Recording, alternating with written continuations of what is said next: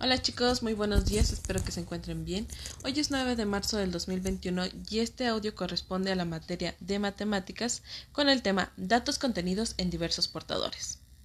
La sociedad actual utiliza gran cantidad de documentos para tener información acerca de la población, tanto la fecha, hora y lugar de nacimiento, el nombre de los padres, el estado civil, la profesión, tipo de sangre, ocupación, entre muchos otros datos.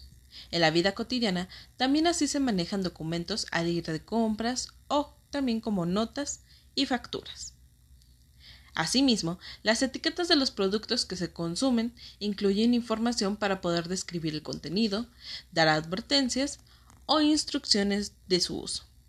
Al ser propietario de una casa, un automóvil o un terreno, se obtienen documentos con información acerca del bien. En fin, hay, que, hay una gran variedad de documentos de datos que es importante identificar. Para esta ocasión vamos a realizar la actividad número 4. Se les, se les pedirá a ustedes, chicos, que hagan lectura a los siguientes dos documentos que se les presentan ahí. Una es una constancia para poder obtener el certificado de competencia laboral. En el segundo es una, eh, una cédula de identificación física. Entonces, por ahí van a tener que dar respuesta a la pregunta que dice, ¿qué documentos son? ¿Para qué sirven esos documentos, chicos? Como actividad número 5 y última para el día de hoy, van a analizar los datos para poder responder a las siguientes preguntas.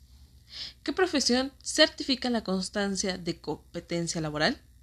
¿El ser dentista, médico, laborista o no se sabe? Segundo, ¿a quién pertenece el certificado de competencia laboral? A Elena, a Ana, Gilberto o a Hugo.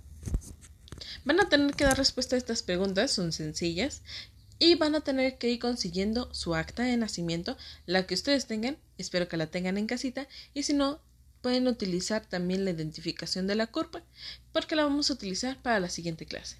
Entonces, diviértanse mucho realizando esta pequeña actividad.